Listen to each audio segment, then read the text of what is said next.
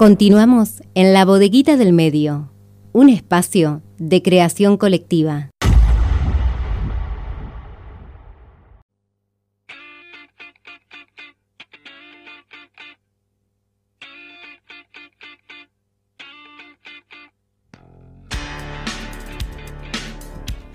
Cuatro minutos pasan de las 13. Continuamos en la bodeguita del medio acompañándolos hasta las 15 horas por FM Horizonte 91.7. Y como bien lo anunciaba el separador, es momento de la entrevista, de una de nuestras entrevistas del día de hoy. En este caso vamos a estar conversando con el diputado provincial Carlos Delfrade y miembro de la Comisión de Seguimiento del caso Vicentín en la Cámara de Diputados, Jorge. Así es, te cuento Noelia que hoy a la mañana me levanto, entro a las redes y leo, en este 27 de febrero sería bueno seguir intentando izar definitivamente la bandera de la noble igualdad para que reine en la vida cotidiana. ¿Quién lo, escribió este texto en las redes? Carlos Delfrade. Le damos la bienvenida. ¿Cómo te va, Carlos? Hola Jorge, ¿cómo les va? Gracias por la invitación, gracias por el espacio como siempre, muy generosos. Muy, eh, ¿Qué podés decir de este 27 de febrero que se enarboló por primera vez la bandera argentina, acá nomás de la radio, en las barrancas del río Paraná?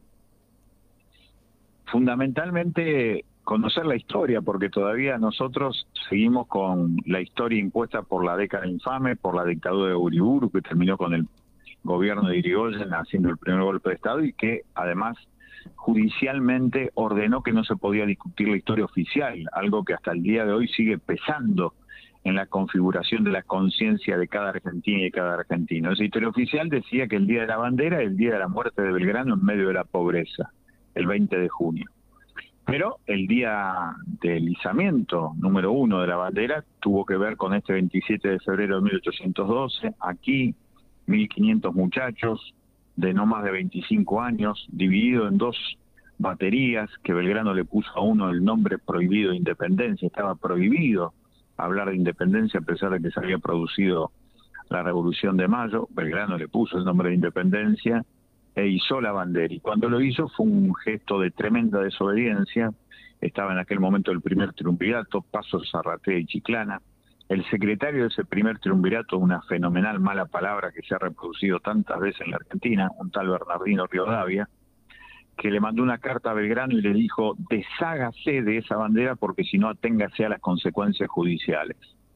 Belgrano responde esa carta con un gran dolor, diciéndole, quédese tranquilo, que esta bandera ha sido pensada para el momento de una gran victoria, y como ese momento está lejano, la desharé y seguramente no quedará memoria de ella tremendo dolor, desgarramiento muy profundo de una de las inteligencias más extraordinarias del mundo hispanoamericano en el siglo XVIII y siglo XIX. Fue el segundo promedio de la Universidad de Valladolid en cinco siglos, por eso el Vaticano le dio permiso para leer los libros prohibidos y Belgrano recibir esa reprimenda de Rivadavia, una cosa nefasta. Lo cierto es que Belgrano inventa la bandera porque él dice en sus cartas voy al frente de 1.500 muchachos desesperados que no saben en qué creer, que no creen en la revolución, que miran como país enemigo a Buenos Aires, y le tengo que dar algo en que crean, darle una esperanza. Maravillosa esa carta de Belgrano, y por eso inventa la bandera, que ya la había inventado, porque en Curuzucuatiá,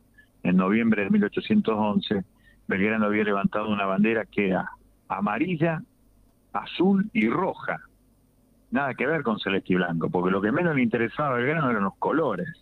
A Belgrano lo que le interesaba izar de una buena vez en la Argentina era el objetivo de la revolución, como tantas veces lo dijo, que era la igualdad. Por eso decía hoy, en este aniversario, que es indispensable que en el trono de la vida cotidiana, como dice el himno, algún día esté la noble igualdad, que dicho sea de paso, hoy por hoy sigue perdiendo por goleada te paso de Belgrano a Vicentín, mira qué camino.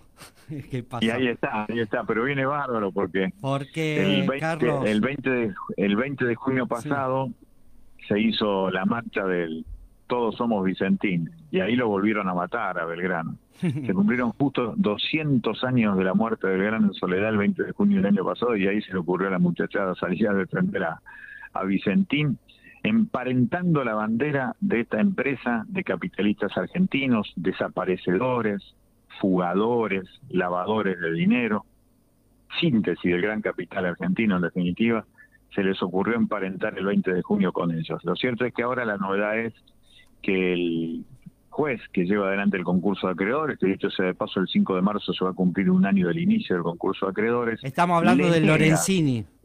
De Lorenzini. Le niega a la Administración Federal de Ingresos Públicos la posibilidad de investigar dónde fue a parar el dinero de la venta de las acciones de Renova, que sigue siendo la planta de molienda de cereal más importante del mundo, que está en Timbúes, y esa venta se produjo un día antes de la cesación de pagos, es decir, allá por el 3 de diciembre del 2019. Así que una acción judicial que en realidad es un acto de construcción de impunidad. Por eso nosotros el miércoles vamos a estar en Reconquista hablando con los representantes de los trabajadores, desde la Comisión de Seguimiento de Vicentín, y seguir profundizando la investigación de este fenomenal despojo al pueblo argentino que se hizo, a mi entender, en una asociación ilícita entre ocho directivos de Vicentín, 19 directivos del Banco Nación y del Banco Central en la época de Macri, y el jefe de esa asociación ilícita, sin lugar a dudas, era el expresidente de la Nación, Mauricio Macri.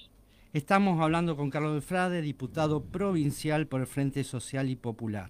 Carlos, mi compañera Noelia te va a preguntar eh, por algunos temas. Buenas tardes, Carlos, ¿cómo estás? ¿Cómo estás vos? Bien, un placer tenerte en comunicación. Y bueno, precisamente hace unos días estaba leyendo uno de tus primeros libros, Desaparecidos, Desocupados, que, que me prestó acá el compañero Jorge.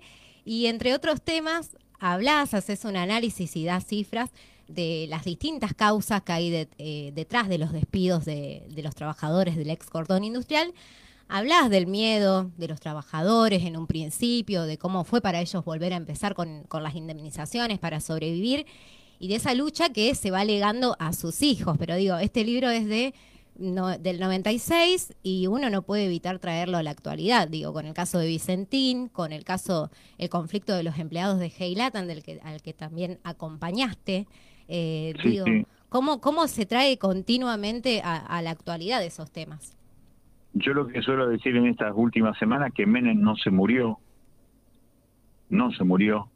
El menemismo está vivo en casi todos los sectores políticos de la vida política argentina y santafesina y rosarina.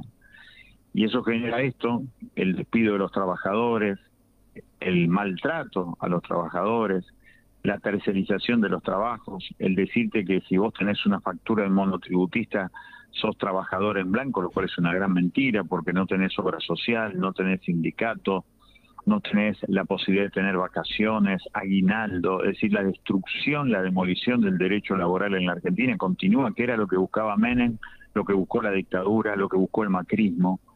Y me parece que esas cuestiones nos están marcando efectivamente que aquello que vos lees del año 1996 tiene muchos puntos de contacto con la actualidad, por esto que te digo, sobre que esa subordinación del trabajo a los intereses feroces del capitalismo están absolutamente vigentes. Gracias Carlos por atendernos, por tu amabilidad como siempre y nos encontramos en cualquier momento. Un privilegio, gracias por estos minutos, hasta cualquier momento. Buen fin de semana. Pasó por la bodeguita del medio el diputado provincial Carlos Delfrade. Vamos ahora sí a la parte musical del programa. Llega Sumo con Yo quiero mi bandera.